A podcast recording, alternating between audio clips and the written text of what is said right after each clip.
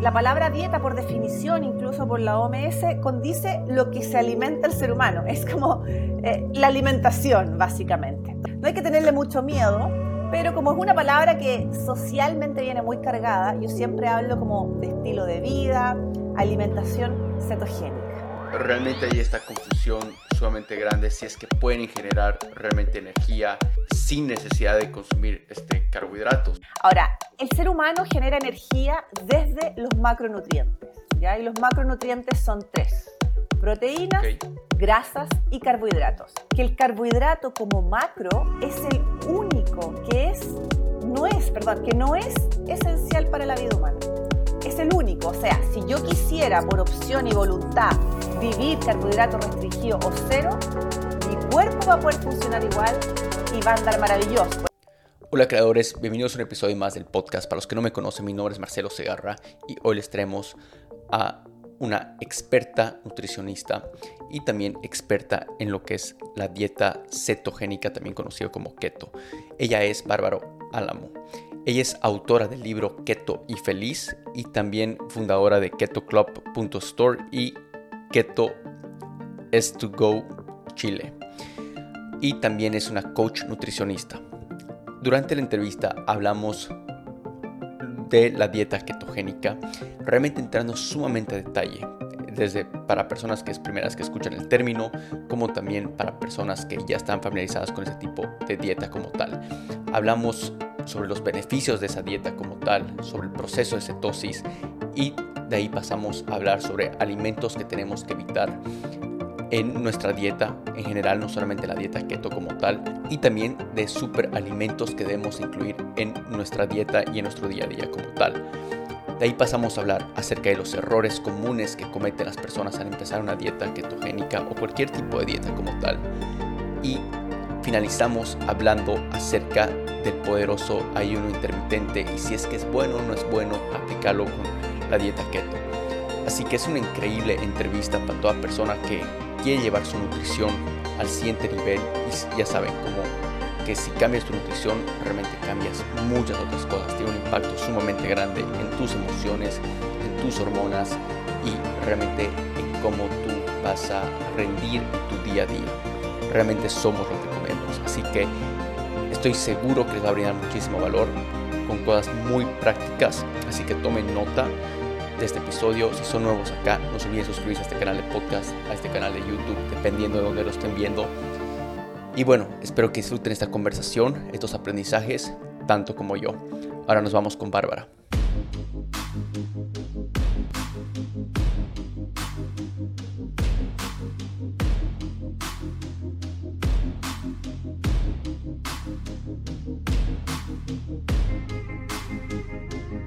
Hola Bárbara, ¿qué tal? ¿Cómo estás? Bienvenida a Creadores. Muchas gracias Marcelo, muchas gracias por invitarme. Mira, la verdad que estoy emocionado de poder este, aprender de ti, de traer este tema a la, comunidad de creadores, a la audiencia para que puedan aprender. Eh, primero que nada, yo soy sumamente fan de todo lo que es el lado fitness, de dietas y llevar simplemente una vida mejor, ¿no? Entonces, eh, me alegro que la, que la audiencia pueda aprender de ti. Entonces, ¿por qué no nos das una pequeña referencia de quién es Bárbara, qué es lo que haces, eh, a qué te dedicas y de ahí vamos avanzando. Perfecto. Bueno, primero, mi nombre es Bárbara Álamo, soy coach nutricional, especialista en alimentación low carb cetogénica. La verdad es que llegué a esto, siempre lo contamos un poco, por temas de salud. Yo fui diagnosticada a mis 37 años con artritis, venía de un estilo de vida bastante estresante, otro trabajo desde el marketing. Em, y por mis problemas de salud decidí que implementar cambios de alimentación fueron, eran fundamentales. Yo sin, sin tener temas de obesidad ni nada, sino todas estas cosas como más inflamatorias. Y ahí llegué a la alimentación cetogénica, lo empecé a aprender, mi vida cambió, eh, y luego me he dedicado 100% a divulgar este estilo de vida porque veo eh, muchos cambios en la salud de las personas y esa es como mi meta y mi propósito hoy en día. Ojalá erradicar eh, los máximos problemas de salud que podamos.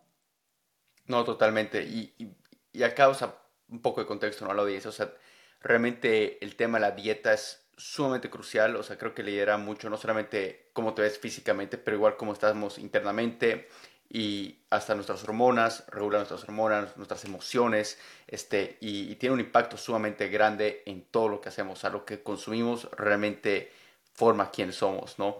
Eh, y, es, es, así, es así, que es muy importante que la gente entienda que el pilar de la alimentación es quizás el más relevante para nosotros como seres humanos, porque finalmente todo lo que entra por nuestra boquita va a ser información para nuestro cuerpo. Y la nutrición debe ser entendida como fuente de energía, regulador de hormonas, estado anímico. Todas esas variables las hacemos nosotros cada día con los pequeños gestos cada vez que entra algo por nuestra boca. Entonces, esas decisiones son muy importantes y venimos educados muy mal en términos nutricionales. Entonces, es muy importante empezar a hablar de estas cosas eh, un poco más y sobre todo aquí que es cuando buscamos un poco la restricción del carbohidrato. Claro, y buscar este, conciencia, porque al final y al cabo, cuando una persona piensa en dieta o, escuchamos, es más, la dieta keto como tal, o diferentes tipos de dietas, eh, se nos viene mucho simplemente tener que restringirnos mucho en algo. Y si bien la palabra dieta se involucra restricción, es más como un estilo de vida, ¿no? Para poder realmente ser eh, sano en ese caso. Entonces, ¿por qué no nos das un pantallazo de lo que es la dieta keto como tal? Eh, y vamos sobre eso. Feliz. Mira, primero, eh, es muy, bueno lo que primero tú aclaraste, claro, cuando uno habla de dieta, ¿cierto? La palabra dieta está asociada a un montón de restricción, como sufrimiento. Ahora, la, realidad es que la palabra dieta, por definición, incluso por la OMS, condice lo que se alimenta el ser humano. Es como eh, la alimentación, básicamente. Entonces, no hay que tenerle mucho miedo, pero como es una palabra que socialmente viene muy cargada, yo siempre hablo como de estilo de vida, alimentación cetogénica, ¿ya? ¿Qué es lo que buscamos acá? Es mediante la restricción del carbohidrato, activar, cambiar la fuente de energía de tu cuerpo y usar las grasas como fuente de energía basal. Y desde esa oxidación de la grasa, quemando la grasita, se van a liberar estas supermoléculas que son tremendos señalizadores en nuestro cuerpo, que son las cetonas. Eso es entrar en cetosis nutricional, ¿ya? Porque el estado de cetosis, además, Marcelo, uno lo logra mediante el ayuno intermitente, mediante ejercicio vigoroso y sostenido, porque tu cuerpo en el fondo me gasta toda la glucosa, toda la familia de los azúcares. Y cuando se le acaba, sí o sí, el cuerpo va a activar esta fuente energética. Entonces, eso es lo que buscamos acá, la cetosis en un estado un poco más permanente que estar todo el día con los carbohidratos. Totalmente. Y bueno, acá tengo un par de preguntas. Este, vamos con, con, ese tema que acabas de hablar sobre la palabra energía y que está correlacionado con el carbohidrato. Normalmente cuando hablamos que vamos a restringir los carbohidratos como tal, eh, muchas personas piensan que se van a quedar sin energía. No.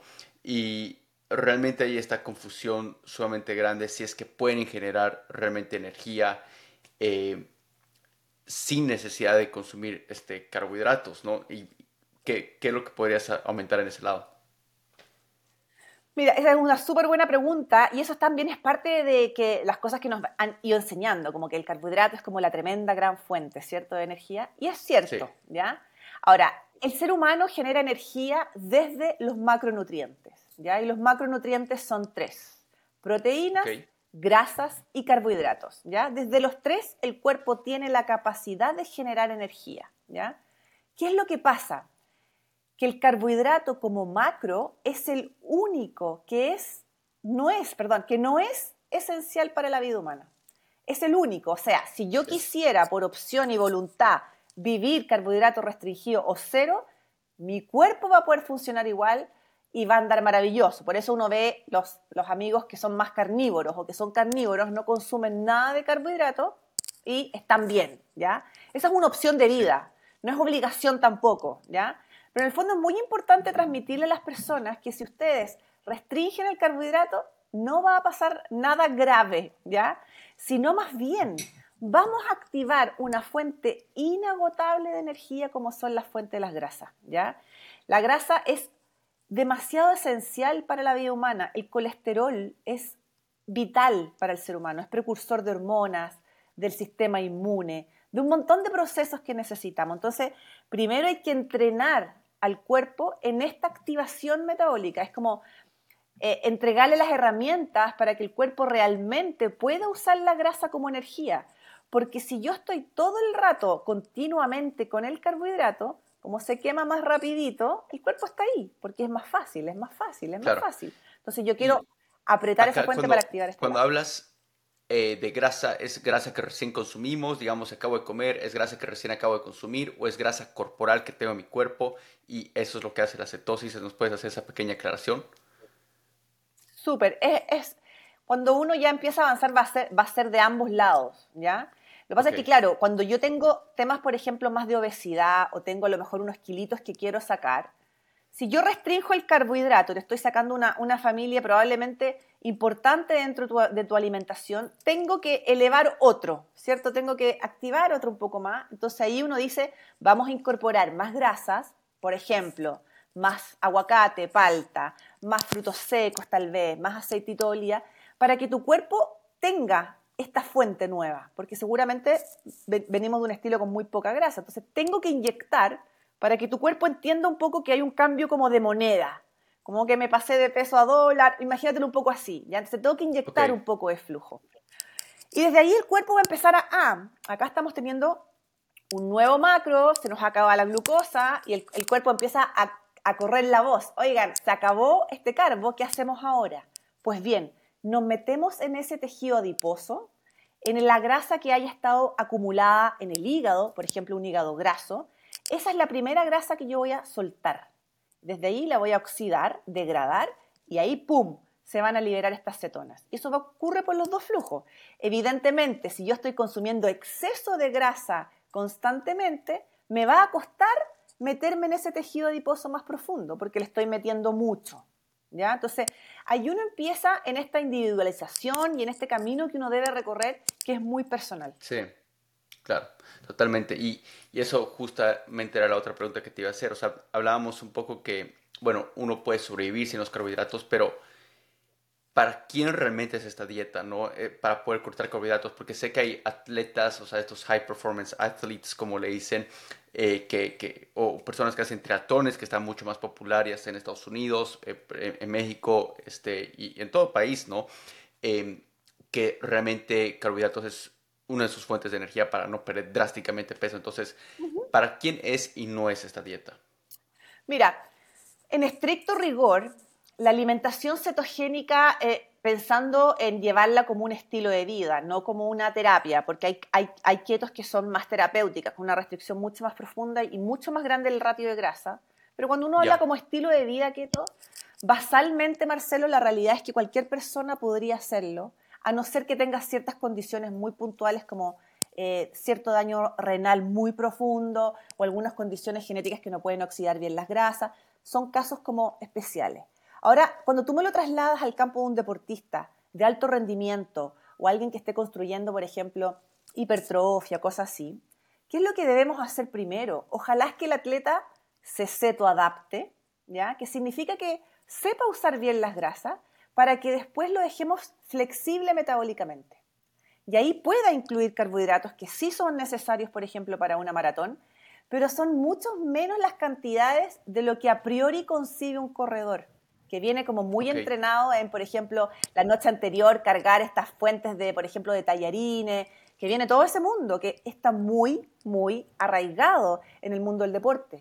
Pero ya sabemos, hoy, de hecho, en el último Tour de France, muchísimos de los ciclistas eran, estaban seto adaptados.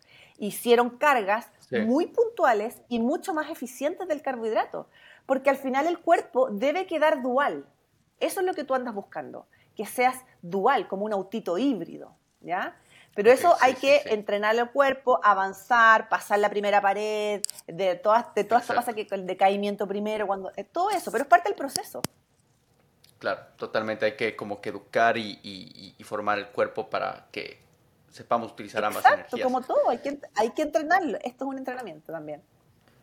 Buenísimo, no, queda súper claro. Este, y hablemos de la persona común y corriente que nos está escuchando, que quizás no, no hace tretón, pero quizás va al gimnasio, tiene, puede, hay dos caminos, ¿no? Uno de los que normalmente, cuando, nuevamente, viendo lo que decíamos al principio, cuando empezamos en dieta, eh, pensamos en restricción y pensamos en alguien que quiere bajar de peso, no mucho como estilo de vida. pero quizás está esa persona que nos está escuchando y, quiere iniciar o recién está arrancando eh, eh, su vida fit como tal, yendo al gimnasio, quiere aumentar músculo. ¿Esta dieta puede servir para ellos? Sí, la verdad que sí. Yo tengo muchos, muchos alumnos que están full en entrenamiento y yo también. Yo, entreno todos los días con peso y todo y, funciona muy bien. Ahora, ¿cuál es el primer gran llamado, Marcelo? Acá lo importante es que la gente entienda y abrace la idea de que estamos rodeados de azúcar por todos lados, ¿ya? Esa es una realidad, es una realidad cuando uno va a un supermercado, cuando vas a una reunión social, en cualquier contexto hoy en día tenemos exacerbación y abundancia de azúcar. Azúcar en cualquiera de sus formas. ¿ya? Y ahí es importante entender que la familia del arroz, la pasta, el pan, los cereales, bueno, los procesados, ¿para qué te voy a decir? Es mucha carga, es demasiado. Entonces el primer gran paso es limpiemos un poco y vamos paso a paso sacando lo más que podamos, sacando el pan, que es una gran institución en Latinoamérica, sacando, claro, por ejemplo, el arroz, eso es como que las primeras gran cosas, para que, para que tu cuerpo entienda esta falta y me active este otro camino, ¿ya? En la medida que se activa este camino, tú vas a ir recuperando tu energía, ¿ya? Cuando tú recuperas tu energía, vas a querer moverte más, cuando empiezas a moverte más, me empiezas a usar mejor esa nueva energía y empieza todo un círculo virtuoso. Y además tenemos que saber que las cetonas protegen la musculatura, que no les digan lo contrario, no van a perder su masa muscular si es que están entrenando bien y comiendo bien, porque esto no es comer poquito, es comer eficientemente. Entonces, en ese aspecto, la invitación es para todos. Sí, totalmente. Y acá, un pequeño paréntesis, o sea, yo empecé a hacer la dieta keto aproximadamente como hace un año, ¿no? Y me cambió la vida. Pero obviamente hay muchos gurús en el lado de fitness que están sumamente mal sobre cómo funciona eh, el, el, tema de aumentar músculo, ¿no? Y, y ponen cantidades absurdas de lo que son los carbohidratos en tu dieta que realmente no lo necesitas, ¿no? Y ahí quizás la persona eh, que, está escuchando esto es un poco cuestionarse si es que uno, su cuerpo realmente necesita la cantidad que están consumiendo de carbohidratos porque no se dan cuenta y no dan la oportunidad de, testear algo diferente, ¿no? De sacar energía de otro lado. Y es más, cuando, por lo menos en mi experiencia, sacando energía de los carbohidratos, eh, me hacía sentir mucho más cansado, tenía mucho más sueño. Eh, y es lo que pasa normalmente, ¿no? Cuando mencionabas un poco el tema de pastas, arroz y demás, cuando comemos esos, esos platos, o sea, no lo corté al 100% de los carbohidratos, pero una muy buena cantidad. Y cuando lo consumo durante el día, lo que suele pasar es, eh, tengo sueño, estoy cansado y es como que mi performance, toda mi energía cae. Entonces suelo consumirlo en la noche ya para que me ayude igual a, dormir y entrar a dormir, eh, a dormir mucho mejor. Exacto. Entonces, eh, es algo que había esa falsa creencia igual mía, que si cortaba completamente los carbohidratos no iba a poder eh, sacar más músculo, ¿no? En ese sentido. Pero eh, realmente ahí me di cuenta que el músculo está correlacionado con la proteína y es el alimento realmente del, eh, músculo necesario, no eso, eso es muy importante, eso es muy importante decirlo. El músculo va a crecer por estímulo y por proteína. ¿ya? Eso es lo verdaderamente que genera la musculatura. Ahora, cuando uno va, por ejemplo, a la estructura convencional, a, un, a, un, a, una cosa, un gimnasio, y te dicen, no, que el carbo es importante, lo que pasa ahí es que tú vas a lograr, como les digo yo, sí, musculatura, pero es una musculatura más inflada. Diferente. Es más desde, diferente. Uno lo, logra distinguir al tiro. Es un músculo que está reteniendo más agua, más líquido, y está mucho más forzado, ¿ya? Y probablemente además ese atleta o ese deportista va a estar siempre con más hambre, unos hambres voraces, ¿cachai? Que uno como empieza el gimnasio como que queréis comer, queréis comer, queréis comer, porque el desorden hormonal es más grande, hay mucha más demanda, porque no hay ningún otro sustrato poderoso como el carbo, ¿ya? En cambio, en este lado, lo que vas a lograr tú es una musculatura más definida, ¿ya? Más efectiva, ¿ya? Y súper bien tonificada. Y eso es lo que uno aspira. Ahora, si tú quieres hacer una hipertrofia gigante, conversemos esa estrategia. Seguramente yo también te voy a decir, vamos a cargar carbohidrato en cierto momento, porque estáis de cara a este objetivo, boom, lo logramos y, seguimos. Al final no hay que satanizar el carbo tampoco, tiene su función. Pero es saber usarlo. Y es bastante menos la cantidad basal para el ser humano de que la gente tiene en la mente. La necesidad es muy poquita. Entonces, eso es lo que hay que educar a las personas para que lo puedan trasladar hacia lo, hacia lo doméstico y hacia sus casas. Totalmente. Y solo para agregar acá, antes de pasar al siguiente punto, es, eh, o sea, lo que descubrí es que no, yo estaba, o sea, quería obviamente igual subir, eh, bueno, ganar más músculo, subir, verme mejor en cuestión de hacer una hipertrofia como tal.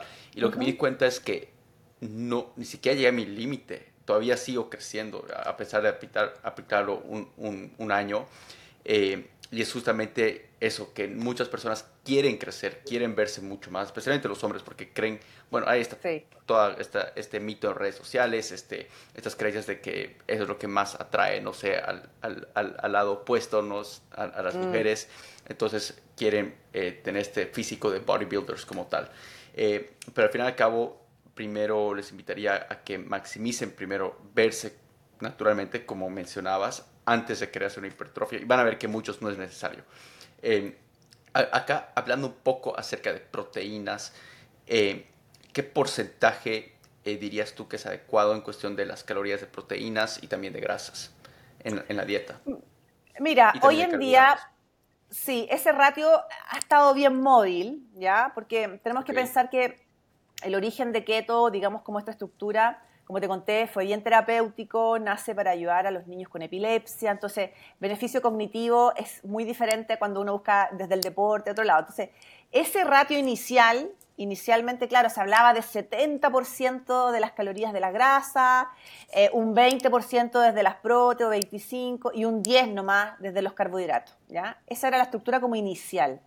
Pero hoy en día ha ido avanzando esto y se ha matizado mucho, incluso en el aspecto keto, que tenéis desde el lado más carnívoro, también algunos, también hay vegetarianos, que hay de todo. Pero lo que hoy se sabe es que el ratio proteico es absolutamente importante y la cantidad de proteína de consumo es mucho más elevado también del que se, se creía antes.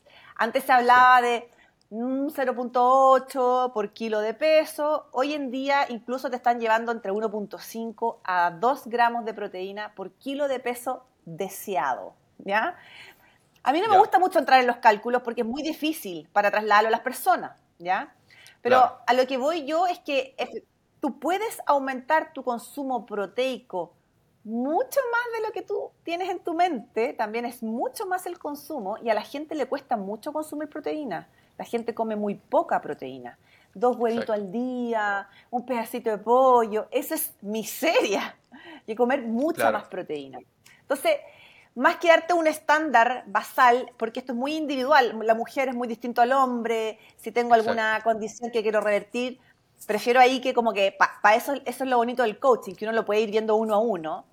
Pero si yo te dijera como una, un normo normal para gente es comer máximo tres veces al día, en todas esas ingestas una buena proteína, acompañado con una fuente de grasa que te deje medianamente bien saciado, verdes y listo. Ok.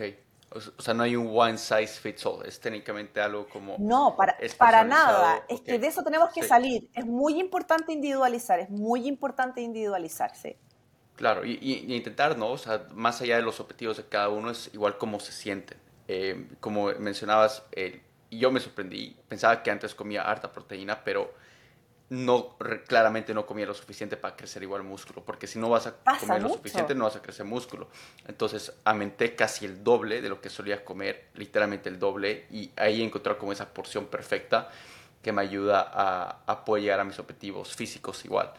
Em, y bueno, pasemos a hablar un poquito eh, acerca de lo... Quiero hacer esta pequeña aclaración, porque hay mucha confusión en el lado de, de, la comunidad de keto como tal, que llega a ser los carbohidratos netos. Eh, sé que es algo relativamente importante, no muchos, o sea, la realidad es que Latinoamérica, pero quiero igual generalizar como tal, es de que no leen las etiquetas eh, los nutrition facts, las etiquetas de, los, de los productos que están comprando, ¿no? Entonces, hay obviamente como este, este componente que llega a ser carbohidratos netos que genera mucha confusión entre carbohidratos netos o carbohidratos y solamente lo, lo, ponen como carbohidratos. Entonces, ¿nos podrías hacer esa aclaración? ¿Qué son los carbohidratos netos? ¿Qué importancia tienen en la dieta? sí mira, acá hay una cosa que es muy importante decirle a la gente.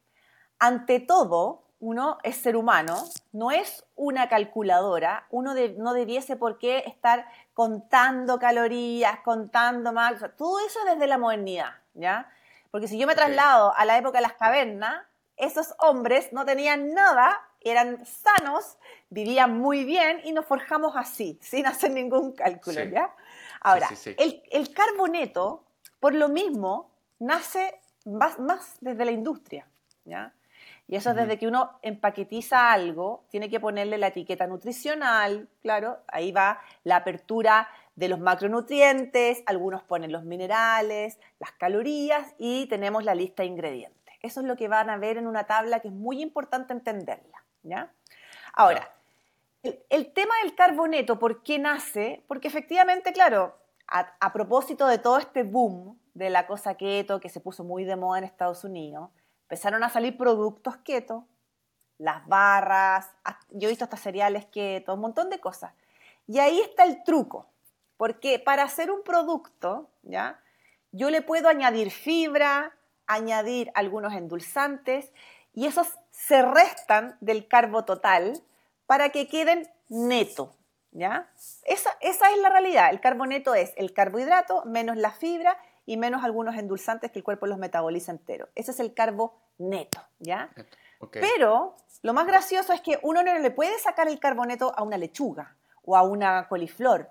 uno no hace ese ejercicio. Entonces, es un truquito que hay ahí para cuando uno compra cosas paquetizadas. ¿ya? Cuando yo voy y compro una galletita, por ejemplo, keto, o tengo ese recurso, puedo mirar la tabla y decir, ok, esto efectivamente tiene un carboneto pequeño, pero igual es traicionero, Marcelo. Es traicionero en el impacto metabólico igual, porque puede ser que esté abusando mucho de algunas fibras o abusando mucho de algún endulzante, que por mucho que se perciba que es carbohidrato apretadito, me va a dañar la microbiota igual. Entonces, existe, es algo que está en el mercado dando vuelta eh, y hay que estar atento, hay que estar atento. Sí, sí. Y ahorita hablando un poco de alimentos, eh, quisiera tocar eh, esto porque me, me, gusta que la audiencia se vaya con ejemplos este, prácticos, ¿no? Para poner esto en práctica para las personas que quieren aplicarlo como tal.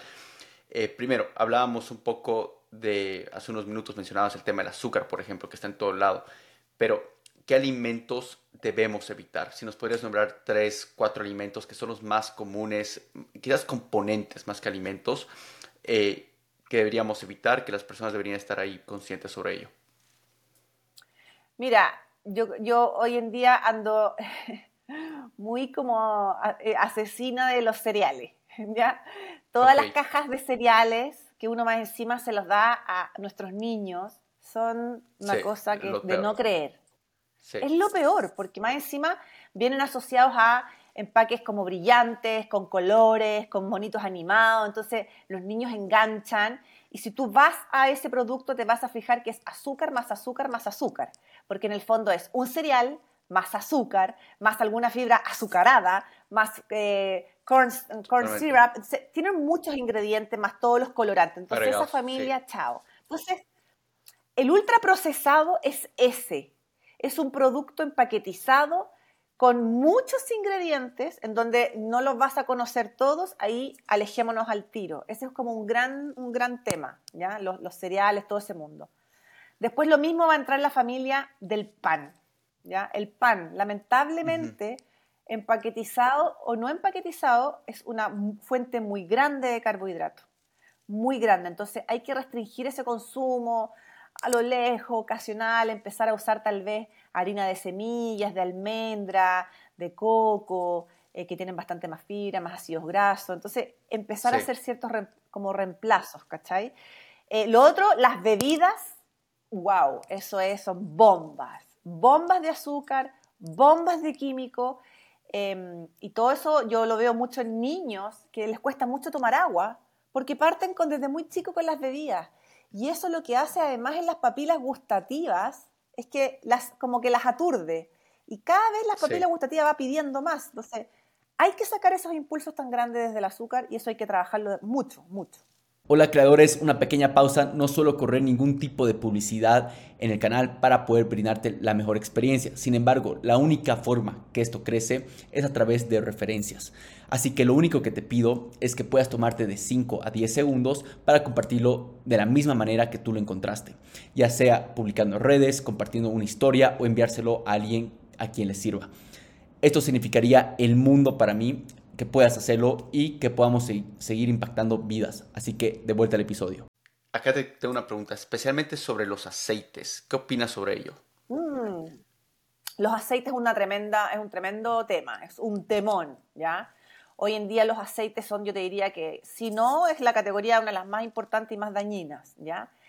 El aceite, las grasas, tienen que ser reales, ¿ya? Digamos, lo más reales posibles. Por lo tanto, ahí lo, que lo que cabe es la mantequilla, el aceite de coco, aceite de oliva, el ghee, la manteca de cerdo. Esas son grasas verdaderas, saturadas o no, a eso da lo mismo, ¿ya?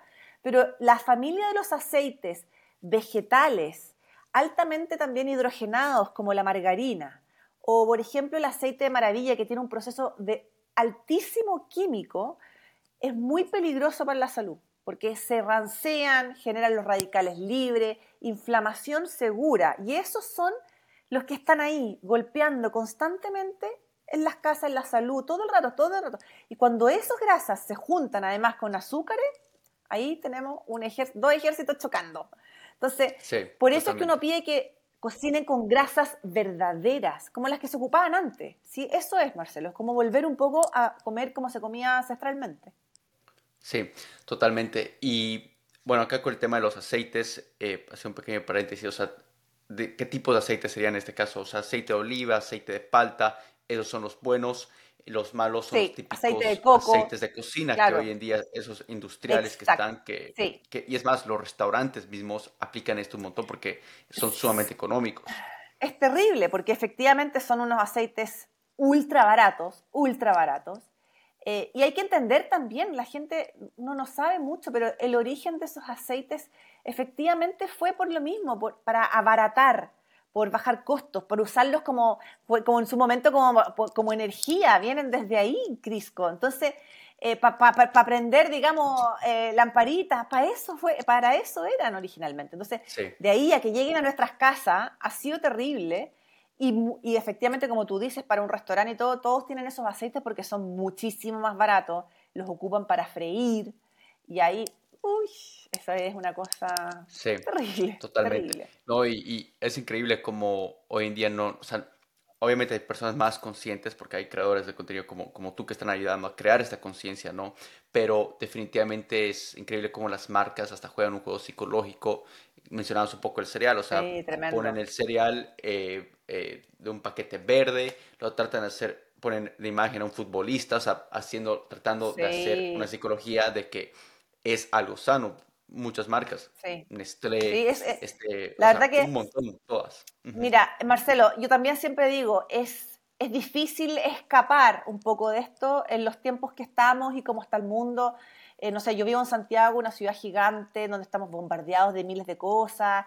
Eh, y, acá lo importante es poner en perspectiva a las personas, ¿ya? Porque tampoco quiero que sufran y que se tengan que ir a vivir una cueva encerrado, eso no es la realidad. Porque si yo voy a un restaurante, ¿ya? Voy a un restaurante ocasionalmente y estaba el aceite eh, más industrial y me comí algo de ahí, no me va a pasar nada tampoco, no me voy a morir ni perder todo lo avanzado, pero porque es un consumo muy ocasional, yo estoy consciente, después ordenaré un poquito las cosas y ya está. Pero si estoy diariamente consumiéndolo día tras día en mi casa, haciendo todo con ese tipo de aceite, efectivamente voy a tener un problema mayor.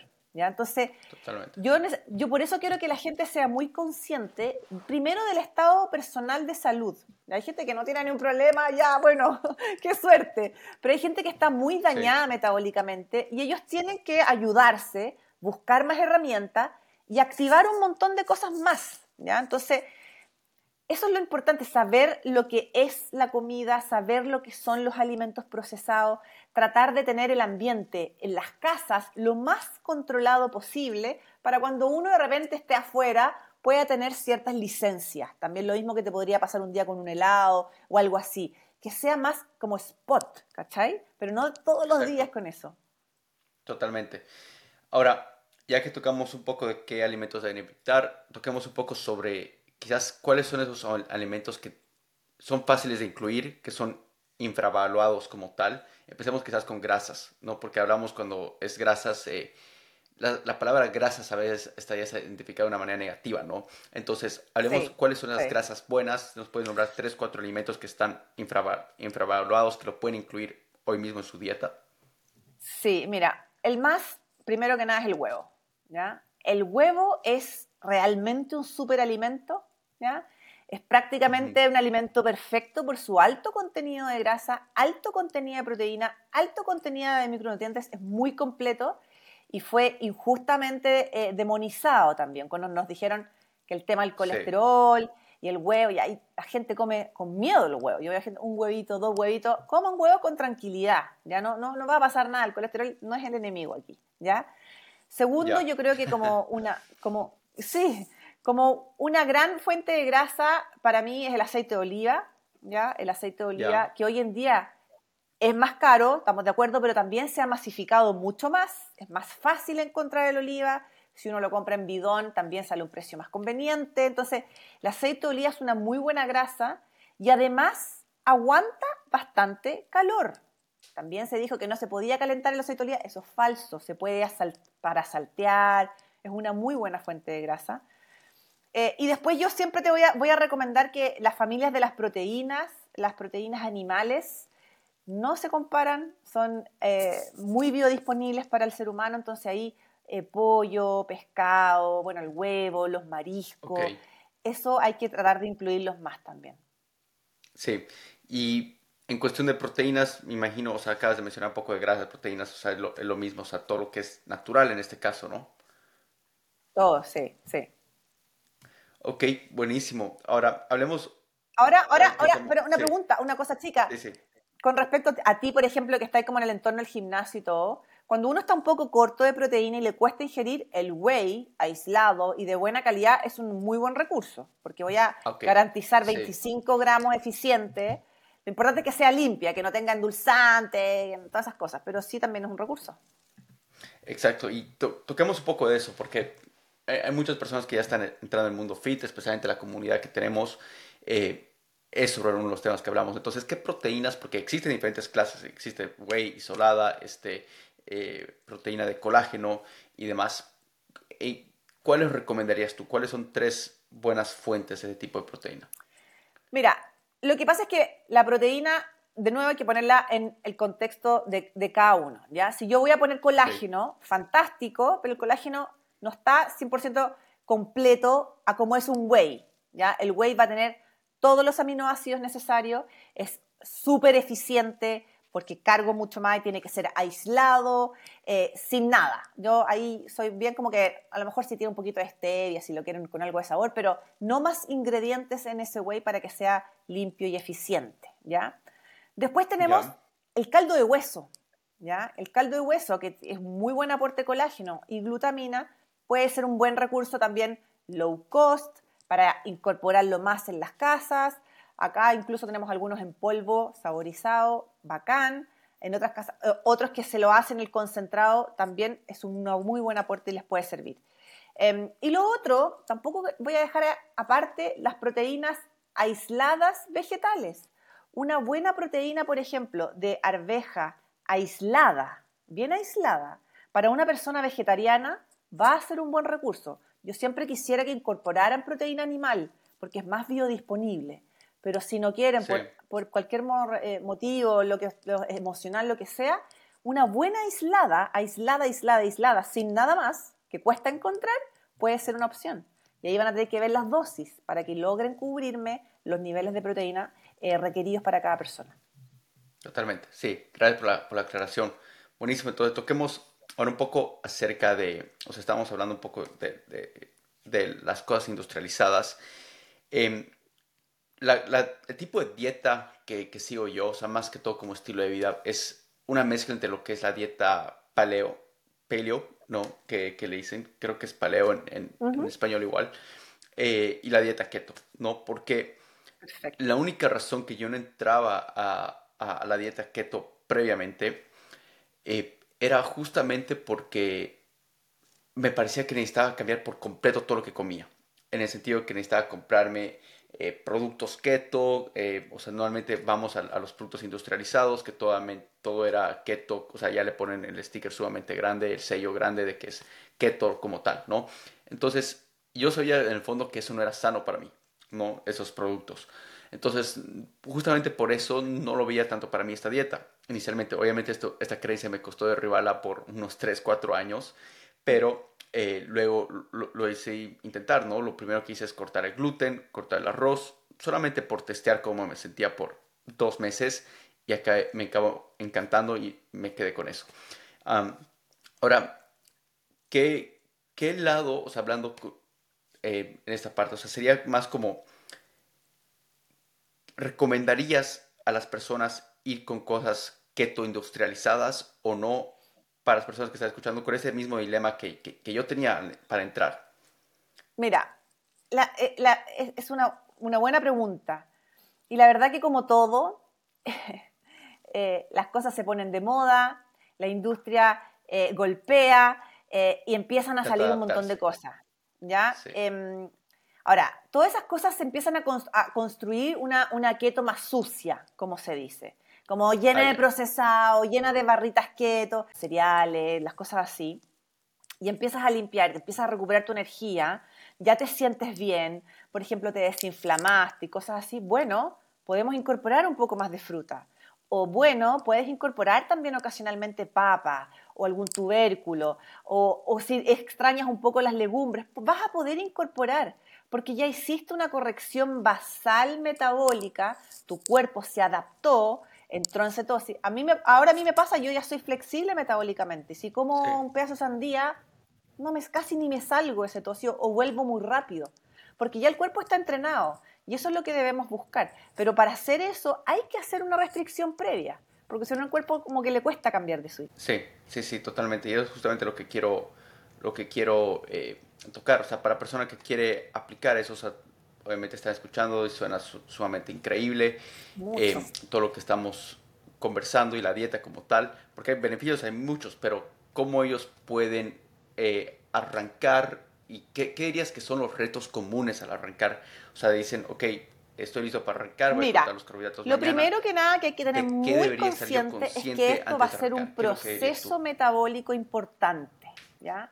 Por lo tanto, van a tener que estar dispuestos a ese, esa primera dificultad, ese primer reto o la primera gran muralla que pasa cuando el cuerpo se queda sin el azúcar, el cuerpo alega o reclama un poco y, te pasa cierto malestar.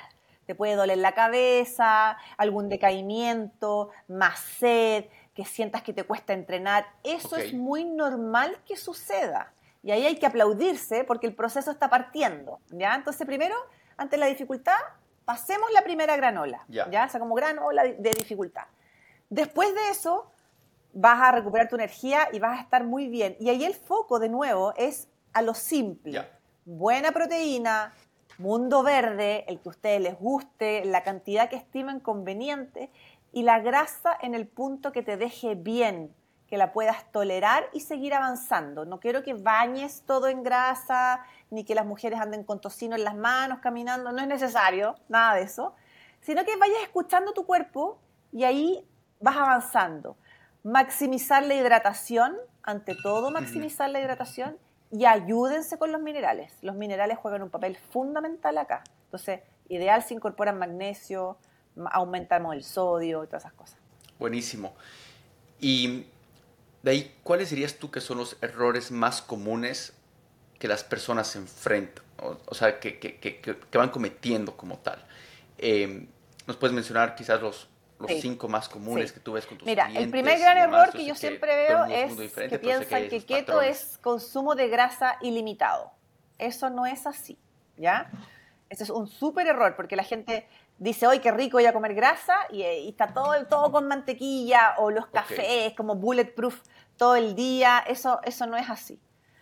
El segundo gran problema es, como tú bien dices, la palabra keto está poderosa y todo lo que es keto es inocuo, tampoco es así. Muchos, muchos ingredientes muy procesados se van a inflamar, entonces no abusen tanto del producto keto, ¿ya?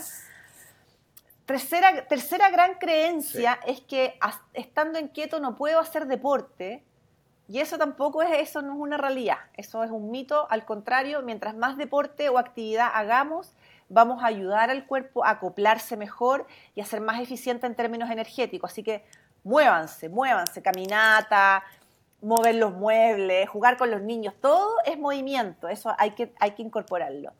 Después, em, un cuarto es no entregarle al cuerpo el descanso necesario para también adaptarse. Es normal que el cuerpo pida descanso, recuperar sueño, a lo mejor van a sentir como un, un, aletargamiento, pero eso es normal.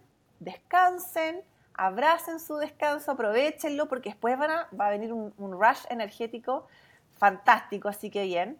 Y un quinto gran cosa es que la gente necesita hidratarse mucho más de lo que hacemos, y eso es muy importante. El agua es vital, ojalá con un poco de minerales mejor, eh, pero mucho más agua, mucho más agua, mucho más agua durante todo el proceso. Sí, sí. Eso es algo que igual me, di cuenta, ¿no? Yo no estaba muy al, o sea, al tanto, muy consciente en el momento que, o sea, especialmente ese, tema de la hidratación, eh, cuando lo estaba empezando, definitivamente tomo por lo menos un litro más desde que, desde que, que arranqué. Y obviamente ahí igual, aparte que empecé a tomar solamente electrolitos como tal, para, para sentirme bien hidratado. Pero mira, Porque cuando la insulina está baja en el cuerpo, el riñón va a tener la instrucción de excretar más líquido. Por lo tanto, uno está yendo más al baño, más, más, orina, y en esa orina salen demasiado los minerales. Por lo tanto, yo tengo que aumentar la hidratación y efectiva con los minerales. Entonces, por eso uno suplementa, para mantenerlos más altos. Sí, exacto, exacto. No, gracias, tiene, tiene totalmente sentido. Y hablando acá un poco de insulina, quiero tocar un poco el tema de la correlación de insulina, glucosa, parecen obviamente términos del otro mundo, pero es lo más sencillo, creo que es sumamente importante, especialmente porque quiero tocar igual el tema de, ayuno intermitente acá. Em, ¿Nos puedes explicar igual que lo más simple que puedas en cuestión de lo que la insulina, es una hormona? ¿Qué correlación tiene? Yo te diría que es una de las, de las hormonas más relevantes que tenemos porque yo siempre hablo de ella como la directora de orquesta. ¿Ya? Ella va a estar encadenada a un montón de hormonas y hay que tenerla trabajando en su justa medida, ¿ya? La insulina se activa cuando el cuerpo sensa glucosa alta, ¿ya? Cuando entra glucosa alta, o sea, voy a pensar, por ejemplo, que Marcelo te comiste al desayuno un pan con mermelada, por ejemplo, ¿ya? Sea el cual sea lo que sea tu carbohidrato. Ese carbohidrato es un, carbohidrato que está entrando, un carbohidrato compuesto al cuerpo. ¿ya? Son varias moléculas juntas de glucosa. Cuando entra a tu estómago, recién ahí se va a separar en la glucosa final, la molécula final, y esa va a entrar a la sangre. ¿Ya? Hasta ahí todo bien. ¿Ya? Como se levanta la glucosa en sangre, o sea, tengo una glicemia más alta, la insulina se activa. ¿Qué hace la insulina? Llega a la célula y les dice, abran la puerta para que entre esa glucosa, ¿ok? Hasta ahí vamos, todo bien. Pero ¿cuál es el punto? La célula va a tomar muy poquito de glucosa porque necesita realmente poco para funcionar. Y el excedente lo devuelve. Y ahí la insulina dice, ¿qué hago con esta glucosa que está sobrando? Pesca y la almacena como grasa en el hígado primero. ¿Ya? Entonces ahí baja la glucosa, probablemente baja la insulina así, boom, para abajo, y probablemente por eso a ti te dispara el hambre de nuevo, ¿ya? Y ahí empezamos con la vuelta de nuevo. Entonces la persona a lo mejor se come una barrita o una galletita. y empieza esta vuelta de nuevo, ¿ya? ¿Qué va pasando con el tiempo? Empieza a haber demasiada glucosa, demasiada, demasiada azúcar y la insulina ya no sabe qué hacer con tanta y la empieza a acumular, acumular, acumular en el hígado primero, después en otras partes y empieza uno de repente con los kilos hasta que se pueda transformar en una resistencia a la insulina porque las células ya no quieren saber más de la insulina y se bloquean. Entonces la insulina no puede hacer su trabajo, ¿ya? Entonces ahí tenemos un daño metabólico mayor que después se puede transformar en diabetes. ¿Ya? Ahora voy a pensar en una persona que consume glucosa más o menos normal, no va a pasar nada, porque la insulina tiene esa capacidad de hacer este trabajo, ir, ir a entregarle a la célula, volver y almacenar un poco, para cuando de repente no haya glucosa, soltarme esa grasa. Ese sería el proceso normal, ¿ya? En keto, lo que va a pasar es que como no hay carbo o muy poquito, la glucosa está durante el día estable, estable. Se activa cuando comemos, se estabiliza, estable, estable. El hígado está funcionando más tranquilo. Entra más grasa y la descompone y saca la acetona. Y así funciona, así funciona, así funciona. Y esa, esa es la armonía del cuerpo. Hay que pensar que nosotros nacemos en cetosis. La cetosis es un un estado metabólico propio del ser humano y hay que recuperarlo, porque con todas las cosas que ya hablamos de la modernidad, estamos como demasiado azúcar todo el rato y por eso se produce esta cascada inflamatoria, porque la insulina está sobreactivada y grelina, leptina, hambre y saciedad ya dicen, no, no sé qué está pasando acá, estoy todo el día, no, no entiendo, es hambre, no estoy saciado. Después glucagón nunca se activa para soltar las grasas. Entonces empieza una cascada inflamatoria que se manifiesta en distintas partes, desde los kilos, dolores de cabeza, dolores articulares, depresión, acné, psoriasis, todo está conectado, todo. Entonces, si yo logro hacer estos cambios, puedo corregir un montón de patologías y un montón de condiciones haciendo una alimentación un poquito más baja en carbo.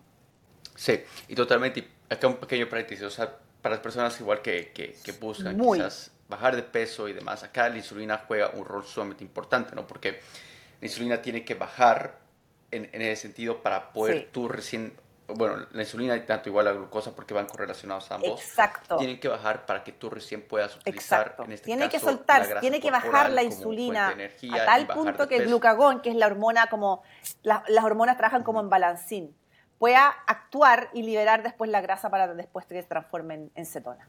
Exacto.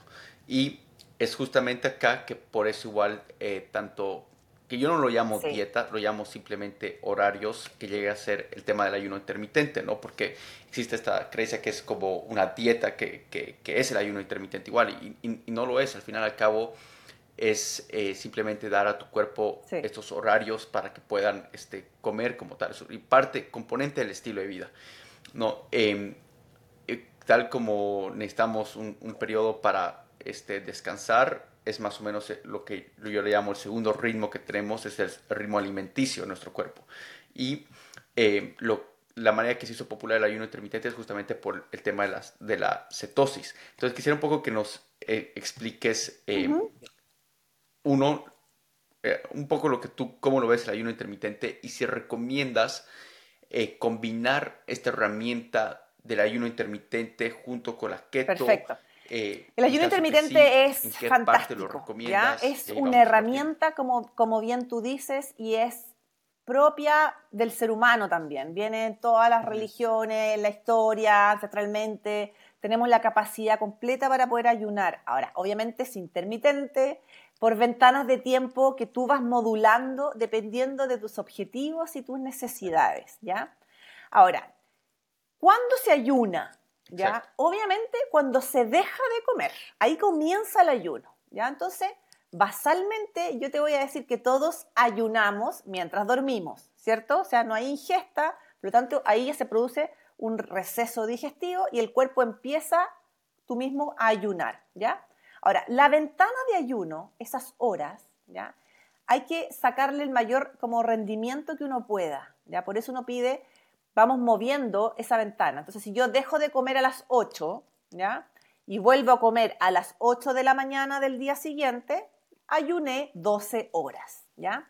Eso es relativamente fácil, todos estamos capacitados para hacerlo. Bien, los niños lo hacen y por eso crecen, porque además se activa la hormona del crecimiento, así que ojo con eso, ¿ya? Ahora, ¿qué es lo interesante acá? Cuando yo comienzo la alimentación cetogénica, ¿ya? La hormona que más logramos controlar es la insulina, ¿cierto? Cuando la insulina está en reposo o más tranquila, el hambre, de nuevo, grelina y leptina, se balancean, por lo tanto yo estoy más saciada, con menos hambre, por lo tanto solita y naturalmente tengo la capacidad de avanzar un poco más hacia mi próxima comida, porque yo debo comer cuando tengo hambre, no por obligación, y menos cada tres o cuatro horas como se decía antes, porque es un boom, boom, boom, hormonas bailando todo el rato. Entonces, eso es lo, eso es lo que buscamos, que el ayuno sea sinérgico con tu estilo alimentario. No puede ser que yo esté contando las horas, hoy 16 horas de ayuno y me como una pizza, no tiene ningún sentido, porque ahí bajé la insulina, pero después le pegué un sopetón y ahí el cuerpo dice, ¿qué pasó acá? ¿Qué hago con esto? Y empieza toda la vuelta de nuevo. Entonces, el ayuno hay que saber usarlo también. No hay que ayunar excesivamente, ni comer muy poquito, ni romper el ayuno con carbohidratos. Hay que entenderlo, pero que, que juegue en una danza de hormonas de nuevo.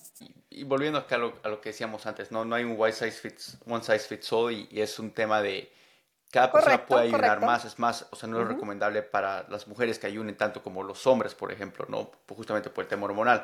Entonces... Em, Total pero sí recomendarías que es una Son muy sinérgicas. Keto y este ayuno juegan mucho juntos porque tienen un objetivo principal también que es el control insulínico. Entonces, por eso siempre se ven relativamente juntas y uno en las redes sociales ve junto keto con ayuno intermitente.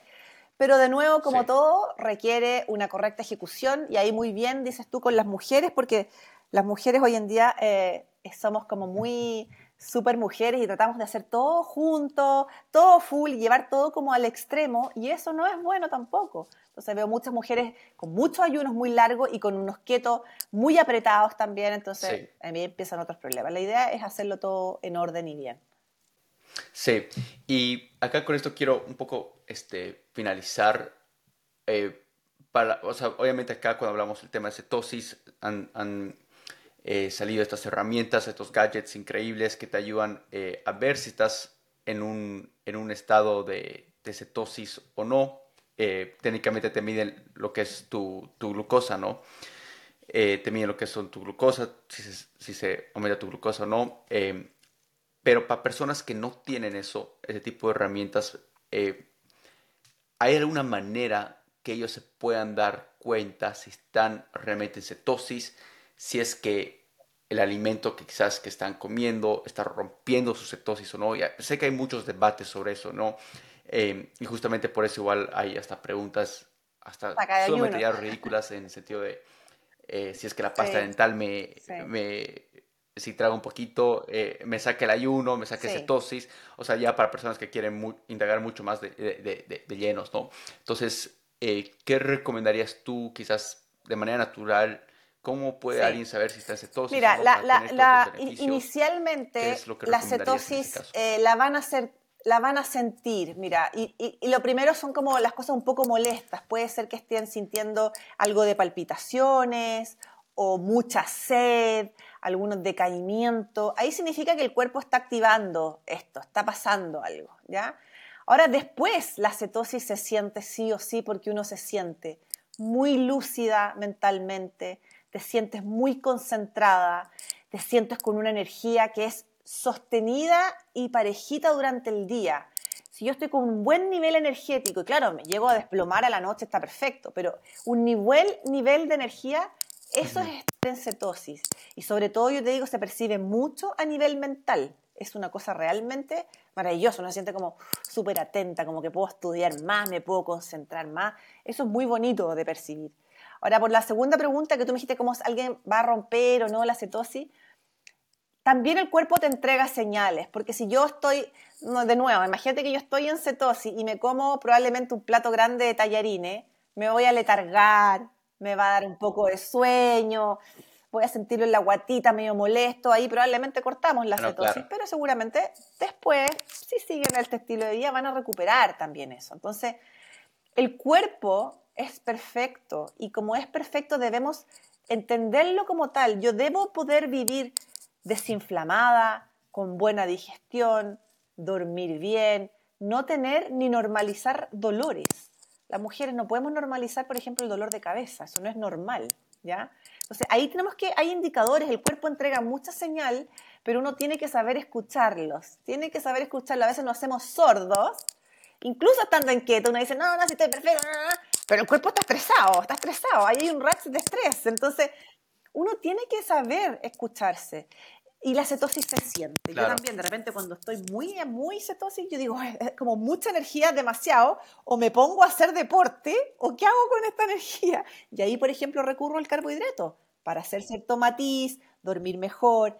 Por eso, uno tiene que avanzar en este camino para entender lo que va pasando en el cuerpo. Por eso, de nuevo, esto es un camino individual, ojalá se puedan asesorar y no caigan tanto en las cosas del reto y la cuestión, porque ahí hay demasiados problemas de ejecución.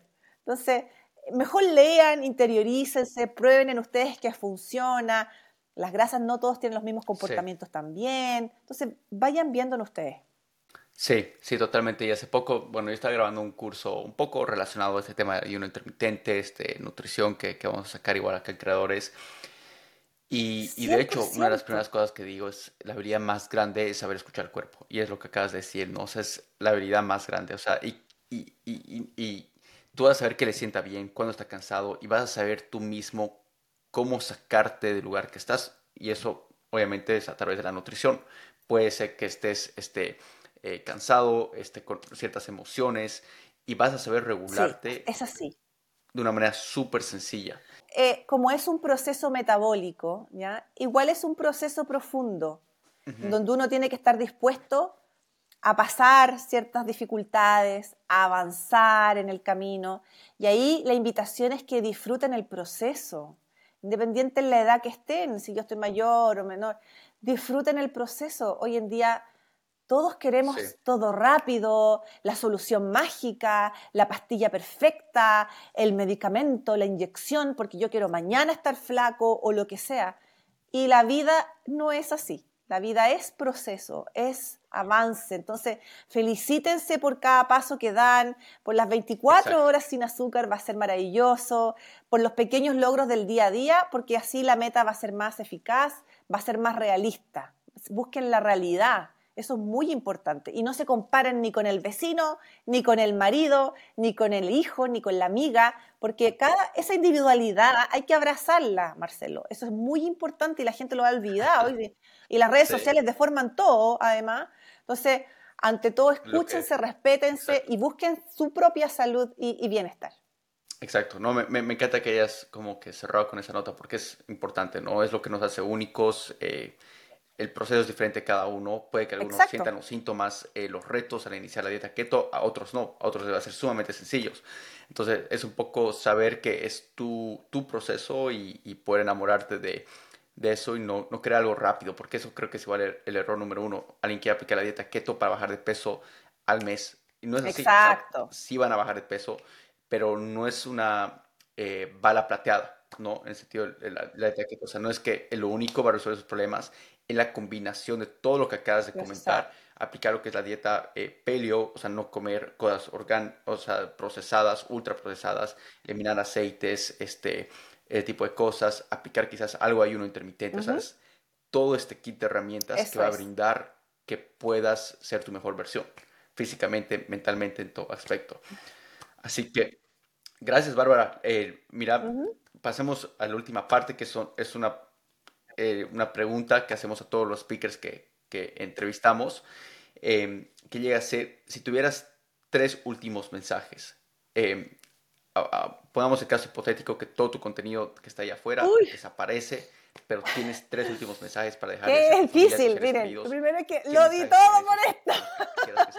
no, lo he dado todo, pero, pero en el fondo que yo creo que una, un, un súper mensaje es que nuestro, nuestro cuerpo el, el, diseño humano es, es, un, es la gran posesión que todos tenemos y hay que cuidarlo, respetarlo, porque es lo que nos acompaña, lo que nos permite trabajar, lo que nos permite crear vida a las mujeres. Por eso uno tiene que quererse mucho y en ese sentido la nutrición va a ser fundamental. Entregar la correcta información a tu cuerpo es lo más importante. Em, lo segundo es que la información está a la aunque yo no esté nada, la información está disponible para todos. Hay que saber buscarla, ya hay que saber leer, informarse. Esto está siendo muy importante hoy en día en el mundo. Saber informarse, ir a las fuentes fidedignas, las fuentes del bien, ¿ya? Busquen gente que les aporte, que les haga sentido, que el contenido les haga sentido y les funcione a ustedes. Si no, cámbiense. Hay un montón de cosas, un montón de canales, un montón de influencers, un montón de todo. Busquen gente que les haga bien. Y, y lo otro que yo siempre les digo es que Totalmente uno no, uno, uno no está solo en esto y en el sentido que el ser humano es de comunidad, es de espiritualidad y son pilares que a veces se olvidan y que son muy relevantes para construir una buena salud. Entonces, busquen a los suyos, busquen a sus tribus, acompáñense, eh, divulguen juntos, eh, júntense en eventos, ahí están todos muy invitados a Keto Santiago acá en Chile si pueden, porque en tribu la gente se potencia, se comparte el ser humano, es para estar todos juntos, no estamos para estar encerrados uno a uno como lo vemos hoy en día, es para compartir eh, y ante todo eso busquen el contacto y la conexión humana.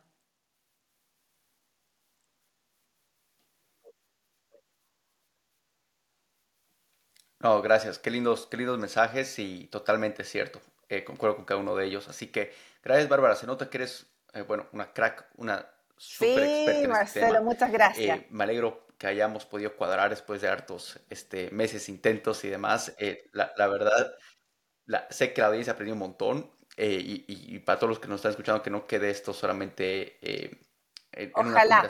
y ahí, Marcelo, una última cosita que dejo, te dejo muy invitado a ti y a toda tu comunidad a, que, bueno, si, no, los que puedan viajar, que viajen, pero si no, a conectarse online al evento que hacemos el 11 de noviembre que se llama Keto Santiago que es un gran evento que congrega un montón de expertos y compartes con la comunidad, se aprende muchísimo, eh, vienen tremendos speakers este año, así que desde ya súper invitado y a los tuyos también, así que ahí pueden revisar la información en la página web ketostgo.cl. Muchas gracias. Gracias por ver este episodio. Si te gustó nuestro contenido y sacaste valor, por favor déjanos saber qué piensas en los comentarios, como también suscribirte a este canal de YouTube. Esto nos permitirá llegar a mejores expertos y también emprendedores alrededor de la TAM. Y también llegar a, más personas con ganas de llevar su vida al siguiente nivel como tú. Y también nos ayudará a formar una comunidad de gran impacto. Y si estás buscando aprender, emprender y también expandir tus conocimientos, aquí te dejo dos formas gratuitas de cómo hacerlo. Número uno, únete a nuestra comunidad de Quiero Emprender en Facebook. Y número dos, síguenos en Facebook, Instagram y TikTok. Te dejo los links en la descripción. Nos vemos en el siguiente episodio.